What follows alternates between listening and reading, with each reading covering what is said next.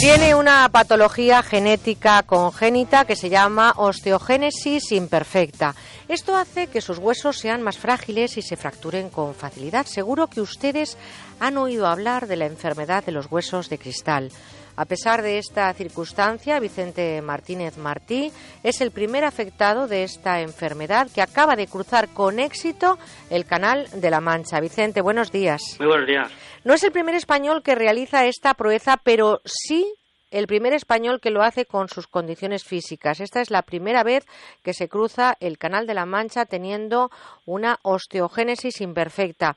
Eh, la travesía comenzaba a las dos y media de la madrugada del pasado lunes 4 de agosto, creo que en Dover, y usted llegaba 17 horas después. ¿Qué recuerda? ¿Cómo ha vivido esa travesía, Vicente? Bueno, bueno, en realidad fueron 15 horas, que tampoco está mal. Bueno, 15. Yo le he puesto dos de más de sufrimiento. 15.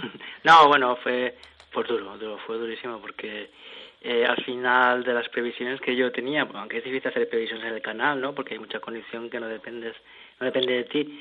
Pero bueno, me esperaba un máximo de 13 horas, 13 horas y media, llegué a hacer hasta 15 horas y 3 minutos y el kilometraje mismo, pues eh, me esperaba entre 40 y 45, que es lo que había pues entrenado, y al final me salió en 61, 400.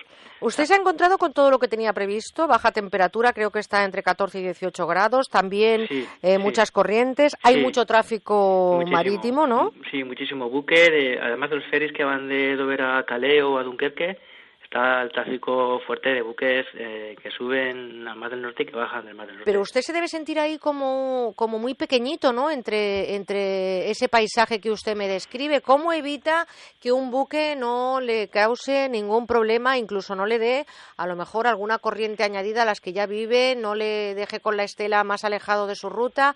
¿Cómo va usted trampeando todas esas eh, piedras en el camino? Claro, yo no, a ver, yo no me preocupo de nadar. El, está el capitán del, barco que me acompaña que está, mm, digamos, eh, con el GPS avisando a los distintos buques para que dejen un kilómetro de distancia con el nadador, porque evidentemente yo no me puedo desviar. Claro. Se desvían ellos. Y luego también Capitanía Marítima inglesa y la alemana también eh, van, van avisando a los buques de que en ese punto hay un nadador y que tienen que dejar una distancia. La prueba se ha realizado bajo las reglas que marca la organización que regula este acontecimiento. Creo que no pueden ustedes ponerse ni traje de neopreno y no deben de tener ningún tipo de facilidades ni ayuda. Eh, usted es una persona que tiene una patología complicada. Hemos oído hablar mucho de la enfermedad de los huesos de cristal y con una fragilidad tremenda en un esqueleto que se ha visto sometido a la presión del agua y a mucho esfuerzo. ¿Cómo lo ha vivido? A ver, sí, pero vamos a ver, la natación es un deporte que no es un deporte de contacto. Entonces, eh, no es peligrosa en sí misma. Luego está el hecho de que hay distintos grados de osteogénesis. Yo, pues gracias a Dios, tengo un grado leve. Hago una vida bastante normal, siempre con este problema añadido, ¿no? Mm, pero ya te digo que para nadar no, no afecta a un, a afectado de osteogénesis, eh, no tiene por qué afectarle, incluso es beneficioso porque eh, aparte que hace una actividad física, pues bueno, tonifica los músculos. Fortalece la musculatura. ¿no? De todas formas, usted se plantea este reto de alguna manera para que eh, se utilice eh, de alguna manera con, con, lo que usted padece y que tenga una proyección pública y se dé a conocer y al mismo tiempo creo que está recaudando fondos, ¿no? De forma solidaria. Sí, exacto. A ver, yo, yo soy, me gusta, me gusta nadar, he hecho otros retos eh, y cuando me planteé este, yo me lo planteé pues como algo personal, ¿no? un reto personal, un sueño y tal. Pero claro, inmediatamente me di cuenta de que esto podía tener cierto tirón, ¿no? Y que podía seguir pues para algo más, que no sea simplemente yo. Entonces inmediatamente pensé, digo, oye, pues vamos a, a ponernos en contacto con la UCE, que es la Asociación de Huesos de Cristal de España, para ver de qué manera podemos darle una proyección más que nada para que tenga o se conozca pues una enfermedad rara de baja prevalencia eh, que se conozca, tenga visibilidad y también para recaudar fondos pues para una línea de trabajo que estamos haciendo a nivel genético y, y todos los fondos que se han conseguido recaudar y que se recauden en el futuro pues irán, irán destinados ahí. Estos son eh, gestos de verdad que son eh, heroicidades para los que no somos capaces ni siquiera de plantearnos eh, cruzarnos tres piscinas y, y, estamos bien, ¿no? Por lo tanto, yo me imagino que mentalmente uno también tiene que tener todo muy bien amueblado para lanzarse a una aventura de estas características. ¿En ningún momento le vino a usted el bajón? ¿En ningún momento dijo, uy, yo esto no lo voy a poder conseguir, quiero arrojar la toalla? Sí, desde el principio. Ah, bueno. Esta, esta travesía ha sido un juego mental total para mí, porque yo, yo empecé muy negativo, porque empecé muy negativo, empecé de noche, había oleaje, me quedaba un montón y yo decía, madre mía, ¿en qué líos me he metido yo a estas alturas, no? Eh, y bueno, fue pasando el tiempo, fue pasando el tiempo y, llegué a plantearme a subir, a subir al barco, pero dije, bueno, diez minutos más, luego dije, bueno, media hora más y llegó un momento que ya me dije, oye, si estoy aquí y me encuentro todavía bien físicamente, ¿por qué no voy a seguir? ¿Y cómo vive la familia que Vicente diga, me voy a cruzar el Canal de la Mancha? Tardaré unos días en volver a casa.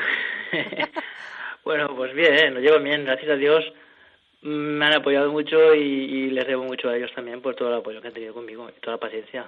Y una vez se cruza, ¿qué se siente cuando ya ve uno tierra a la vista, ¿no? Como dirían aquellos descubridores de América. Pues a mí otros compañeros que lo han hecho me han dicho, es que si es un orgasmo, que si no sé qué, que es parecido. A mí yo la verdad, yo llegué allí y estaba tan cansado, tenía tanto frío que solo pensaba en volver rápido al barco para para vestirme. Bueno, eso es una forma práctica también de ver una auténtica heroicidad y me imagino que pasadas esas horas, superado el cansancio, a uno le debe quedar muy buen sabor de boca. Primero, cuando colabora para proyectos de investigación de enfermedades. En segundo lugar, porque caramba, no es ninguna tontería, independientemente del estado físico que uno tenga, cruzarse en 15 horas el Canal de la Mancha. ¿eh? Créanme que hay de verdad detrás un, un esfuerzo tremendo. ¿eh? Sí, sí.